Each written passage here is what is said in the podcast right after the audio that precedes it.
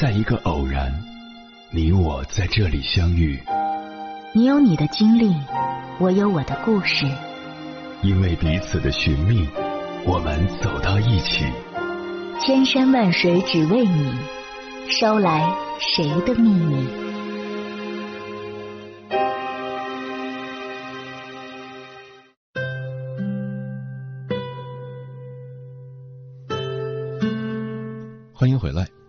夜行者，这里是正在直播的中国交通广播心灵夜话栏目《千山万水只为你》，深夜不孤单，我是迎波，我要以黑夜为翅膀，带你在电波中自在飞翔。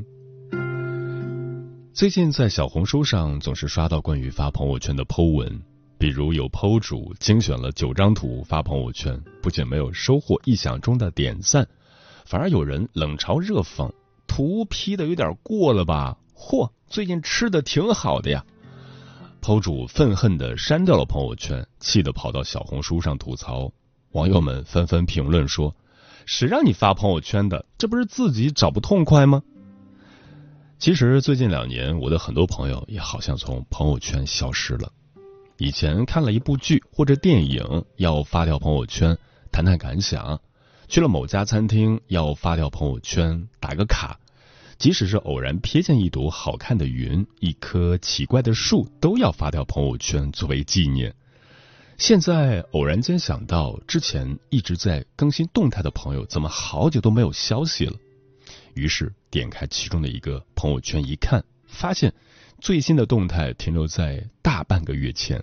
点开另一个朋友圈，仅三天可见。更新勤快的，除了少数几个总是很活跃的老面孔，就是转发些各种链接的。虽然网上都在说，我们只要做好自己就可以了，根本没有必要和一些不太熟悉的人去分享生活。而我对此却有不同的看法。尤其是那些孤单脆弱的朋友，可能更需要分享这一渠道来排解内心压抑的情绪。因为人是社会化的，我们需要在同伴之中传递情绪，更需要得到情绪的反馈，例如得到他人的肯定、安慰和赞同。心理学上有个词叫做社会情绪传递需求，这些需求包括快乐、悲伤、惊讶、恐惧、怜悯、痛恨、兴奋、炫耀、向往、错愕等等。这些情绪，人们在自体承受之后，无论是正面还是负面，都会希望和同类分享。这种行为本质上来自人类早期的生存社会化分工需要。比如，某只猿猴在林间看到老虎之后，它会下意识的发出低吼，提醒其他猿猴小心。所以在今天，我们看到一只可爱的猫，一片美丽的度假海滩。一条震惊的新闻之类的，也会下意识的希望分享到朋友圈，让其他同类也看到、感受你的情绪，形成共鸣。但实际上，这些信息是一种单向释放，对别人是一种伪需求。在你发出这条信息的那一刻，你已经完成了释放，内心产生了满足感。至于后面是否有其他人回复点赞，很多人其实并不关心。但是，如果朋友圈里有人能够和你产生共鸣，能够回复互动，这种信息释放能多次的来回传递，会更完美。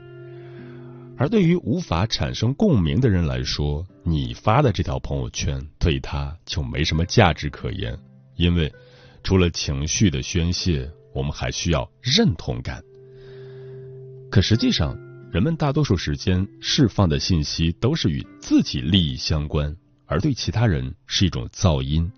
比如，做保险的发某个客户怎么利用保险索赔了多少的案例；养娃的发家里孩子拼图做了个歪七八扭的图样；追星的发自己偶像又发布了什么新动态；微商的。发有什么好货上新了？这些信息百分之九十是自己关心，实际上对其他人没有任何价值的内容。假如你看到这些没价值的内容时，会有什么反应？实际上，除了个位数的亲人和真心的朋友之外，看到你朋友圈真心祝福的数量是很少的。大部分人的好友名单在普通同事、同学、业务往来、群友、陌生网友这个等级。这部分人看到你的朋友圈信息时，大部分只挑选对他们有用的部分，掌握你的信息，以便在和你未来相处当中处于人际关系中的优势地位。比如你在朋友圈发了一堆孩子的照片，同事、领导可能会这么想：他很关心孩子，看来挺牵扯精力的，重心放在家里了，工作上估计会减少注意力。做微商的同学可能会这么想：她怎么结婚生娃这么早？奇妙！想看看她老公长什么样子，标记一下。以后如果卖儿童玩具和有机食品，可以定向给他做推荐。点赞之交可能会这么想：都是孩子妈了，之前看照片觉得很好看，还说有机会认识一下呢。算了，说白了。真心愿意祝福你的人，都是你身边的人，他们早就能从现实中得知你的具体情况，而需要从网络上得知你生活情况的人，往往不是祝福你的人。当然，他们也未必会因此就根据你的信息想做什么坏事，但在人际交往中，往往就是掌握越多信息的人会处在越有利的地位。你的每条朋友圈。都在向那些本不需要他们知道你生活细节的人透露你的生活细节，让本不熟悉你的人了解你的情感和思维模式。在这个节奏快、压力大、弱人际关系越来越偏向水泥丛林法则的现代社会里，强关系的纽带是血缘、亲情、友情；弱关系的纽带。是利益交换、人情往来、公平法则，而在交换主导的弱关系网络中，对方得到越多你的个人信息，在竞争中你越处于弱势的地位。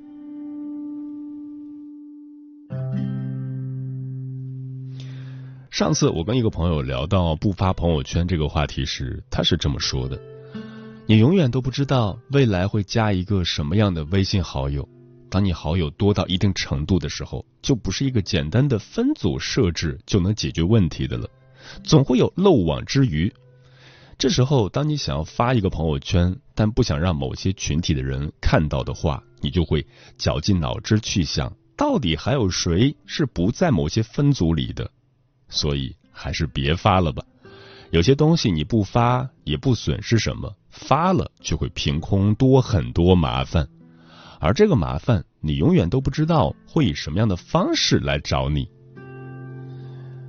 那么，到底什么样的朋友圈可以发，什么样的朋友圈要少发呢？在这里提供四点建议：一、别发太多琐碎的细节。如果一个人在社交媒体中发了太多琐碎的生活细节，比如连每顿吃了什么、喝了什么都要发出来。可能会引起别人的反感，特别是频繁联系的人，他们可能会觉得你浪费了太多时间讲自己的事，也会觉得你太过于中心化。对于亲近的人来说，维持这段关系会有点累。如果你想分享一些琐碎的细节，可以试着屏蔽下已经听了你很多碎碎念的好朋友。二，别太负能量。对于陌生的看客来说，一个人的社交网站上暴露的负能量越多，大家对他的喜爱程度就会越低，并且负能量是会传染的，尤其是焦虑这种情绪，一度可以成为被贩卖的焦点。所以，为了大家的情绪健康，负能量的发泄还是要控制在一定比例之内为好。三，不要大秀恩爱。如果一对情侣用合照做头像，并且官宣状态，比起用各自的照片做头像要更加招人喜欢，可能这会给人一种很温暖的感觉。然而，如果这些情侣发了太多甜腻的内容，比如我的宝贝某某某，我一分一秒也离不开你，这就可能会引发不适了。这样的小情侣会比完全不秀恩爱的人更令人反感。我相信大家也有所体会，所以朋友圈里展示团结、大方官宣是好的，但最好不要大秀恩爱。四，别把朋友圈当舞台。有一类人会把社交媒体当作标榜自我、寻求关注或肯定的工具。这些人虽然也会更频繁的给其他朋友评论点赞，却不会受到朋友们更多的反馈，甚至会被反感。其实这也很好理解，人与人之间的关系都是建立在真诚的彼此关心基础上的。如果发朋友圈的初衷是为了自我的优越感，那么大家不买单。也是理所当然的了。接下来，千山万水只为你，跟朋友们分享的文章选自《简单心理》，名字叫《朋友圈的背后是一种自恋心理》，作者心理咨询师曹凯。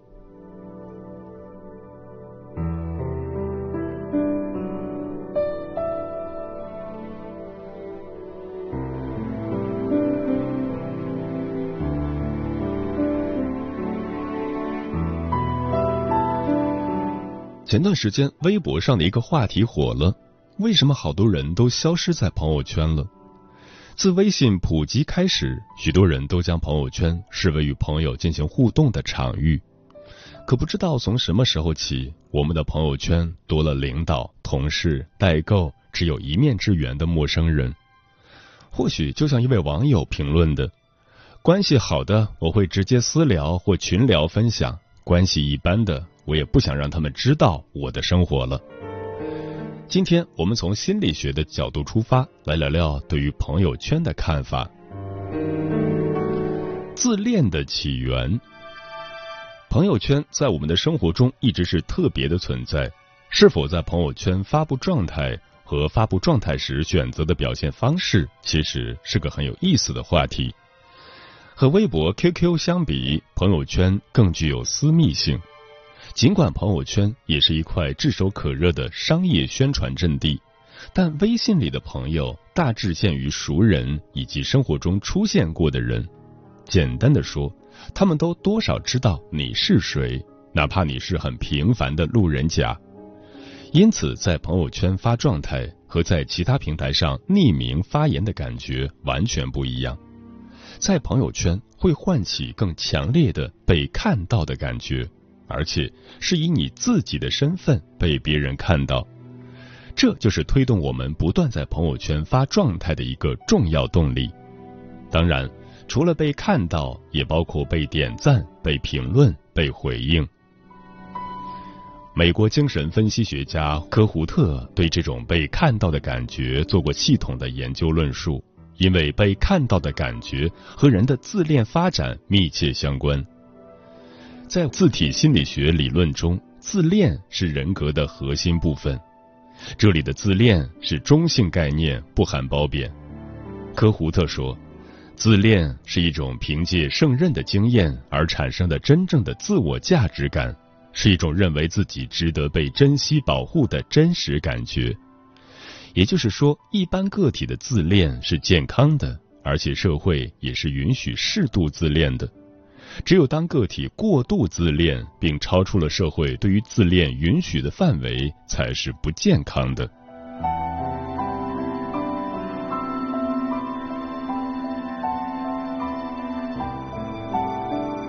自恋幻想发展的三个阶段。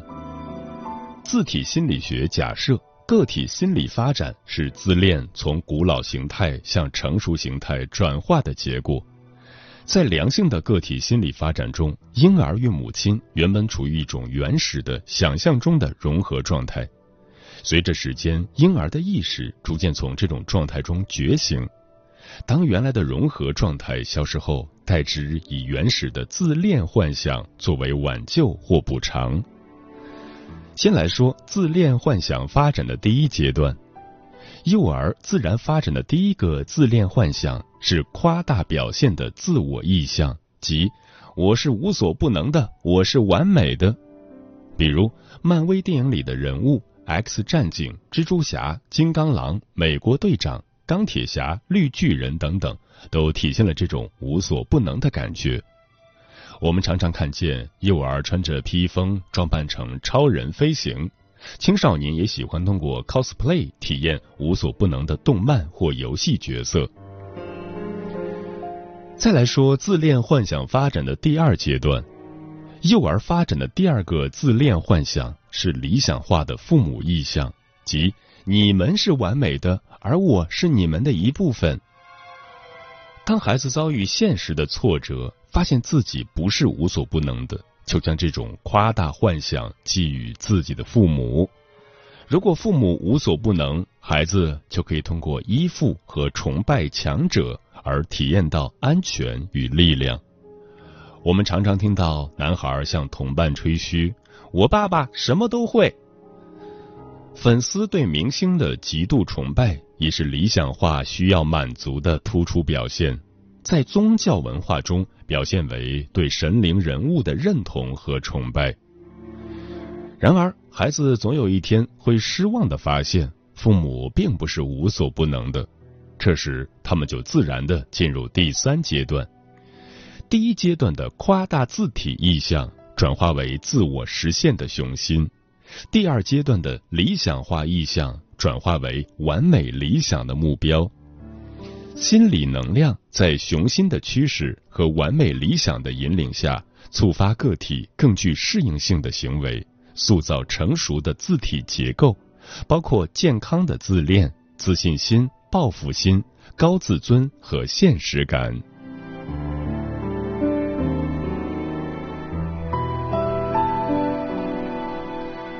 自恋创伤。原始自恋发展成健康的字体结构的过程，需要一种外在的辅助工具，这就是抚养者的回应。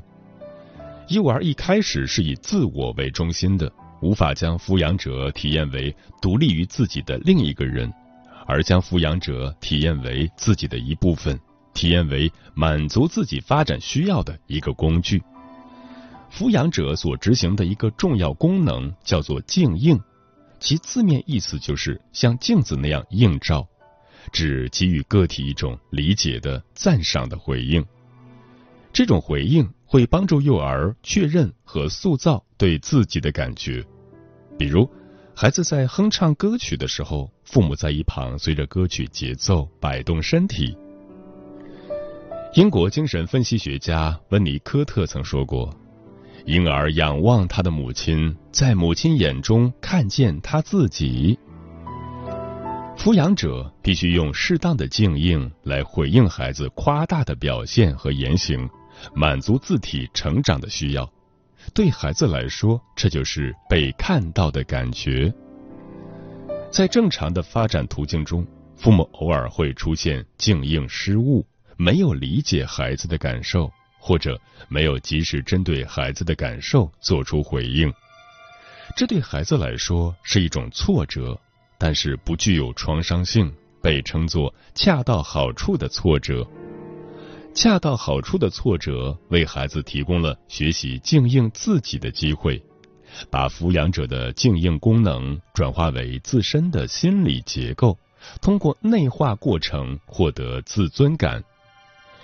比较糟糕的情况是，抚养者无法给孩子提供适当的静应，比如孩子很小的时候，母亲不在身边，或者母亲因为某些原因而自顾不暇，孩子的夸大表达始终没有得到回应，孩子的理想化意向资源又被切断。换句话说，孩子没有被看见，不被看见。引发了一个心理发展创伤，被称作自恋创伤。这种创伤并非由单一事件引起，而是日复一日的累积性创伤。一再被阻断的沟通经历，令孩子无法发展出清晰有力的自我感觉。孩子内化过程被关闭，心理发展固着在夸大幻想阶段。成年以后，仍然绝望的依附于自大愿望，却不能借由现实中获得的成功来体验愉悦和活力。这样的人终其一生都会渴望被外界看见和回应，而现实世界再多的赞美和鼓励，也可能无法修复曾经受损的自恋部分。除了自夸和羞怯，发育不良的自恋还有很多表现形式，比如疑病、焦虑、抑郁、恐惧，对轻蔑态度敏感，缺乏热情。不能专注于工作，易激惹、失眠、物质成瘾等，或者瘫痪、麻木、感觉异常等种种身体状态，也包括强迫思考与强迫行为。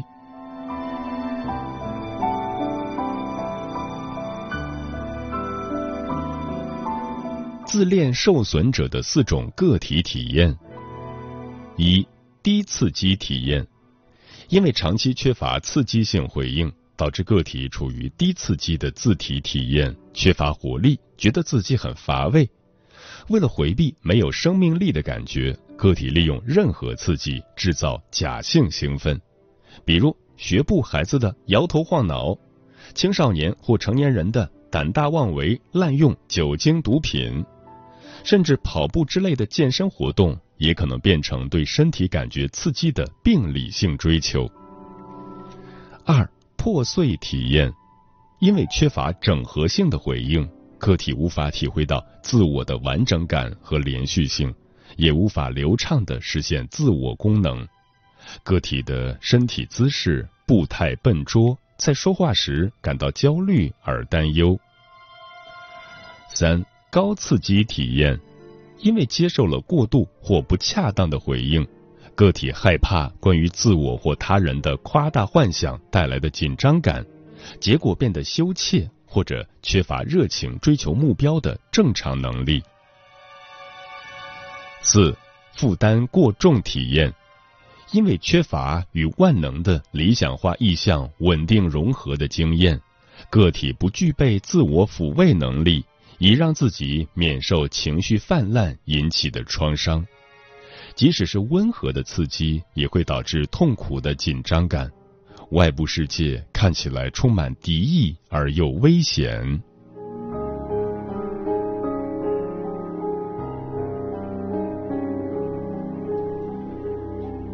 如果我们感受到以上描述的体验，则需要耐心而持久的体察。并学习一些调节自我体验的方式。如果问题严重，可以通过心理咨询来获得专业的帮助。值得注意的一点是，成年人追求静应不一定是病理性行为。科胡特认为，人类终其一生都需要滋养性的静应，犹如生物无法离开氧气。回看人们在朋友圈发状态的行为很类似于寻求静应的感觉即我能否在你的眼中看到我自己？